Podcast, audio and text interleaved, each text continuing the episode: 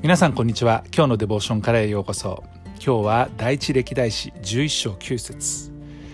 今日のデボーションタイトルは万軍の主が共におられるです。それでは聖書箇所をお読みいたします。こうしてダビデはますます大いなるものとなった。万軍の主が彼と共におられたからである。ダビデとすべてのイスラエルというふうに11章に書かれていますけれどもイスラエル全体ですね。彼らはエルサレムに行きました。当時エルサレムはまだエブスというふうに呼ばれている場所でそこにはエブス人という人々が住んでいたんです。でこのエブス人ですけれどもダビデにこのように言いました。あなたはここに入ってはならないと。つまり彼らを拒絶し彼らがここの町に来ることを拒否したわけですね。そこでダビデはこのエルサレムエブスシオンの要害と言われている場所を取りました。これが後ダビデの町として知られることになります。この時ダビデはイスラエルの民にこのように言いました。誰でも大地にエブス人を撃つ者を頭とし将とする。そこでゼルヤの子ヨアブが大地に登っていきました。そこで彼はダビデから頭として認められたわけです。ここに住んだ人々。イスラエルの民ですけれども彼らはその町をダビデの町というふうに名付けました。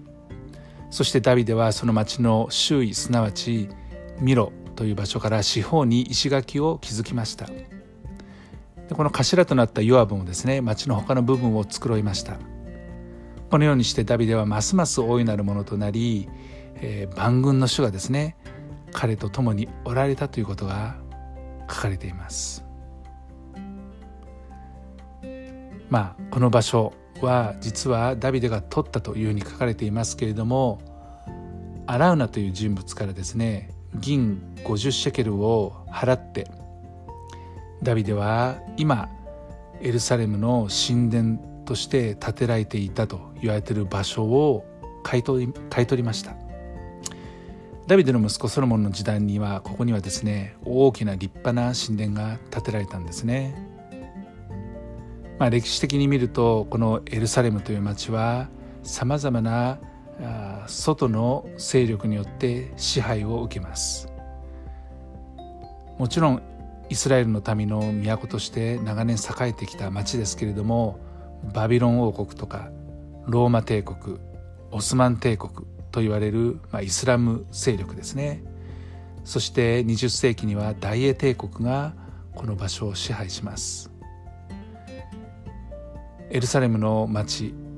まあ、神殿は2回崩されますね。さまざまな外国の勢力によって町が陥落,、えー、陥落するそういう歴史も通らされましたけれども1948年ユダヤ人たちが再びそこに集まってきてですね民主主義国家を樹立しました、まあ、聖書はこのエルサレムまあ、シオンって言われますけども神の都になぞらえています。特に詩篇を読むとですねそのことがよくわかります。詩篇48編1節と2節には主は大いなる方大いに褒めたたえられるべき方。その聖なる山我らの神の都において高根の麗しさは全地の喜び。北の端なるシオンの山は大王の都。神はその宮殿でご自分を櫓として示された。詩篇の132編13節には主はシオンを選びそれをご自分の住処として望まれた。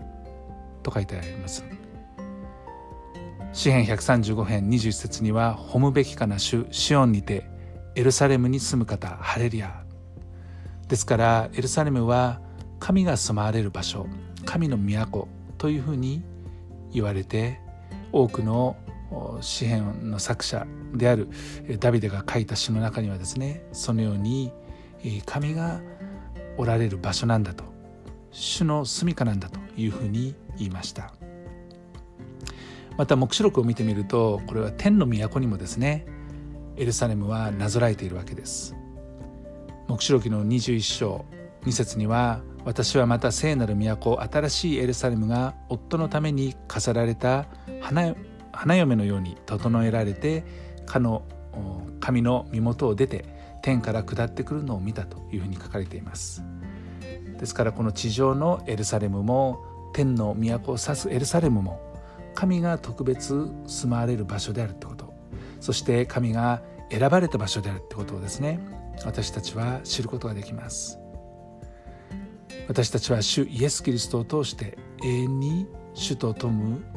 共に住むことができるという約束をいただきました。このことを覚えて本当に心から感謝したいと思います。愛する天のお父様あなたは私の心の中に住んでおられ私はこの体が滅びても魂があなたのおられるところに行きそこで永遠にあなたと共に住むことができることを心から感謝します。今日もあなたと共に歩めます主イエス・キリストの皆によってアーメン今日も皆さんの歩みの上に神様の豊かな祝福がありますように。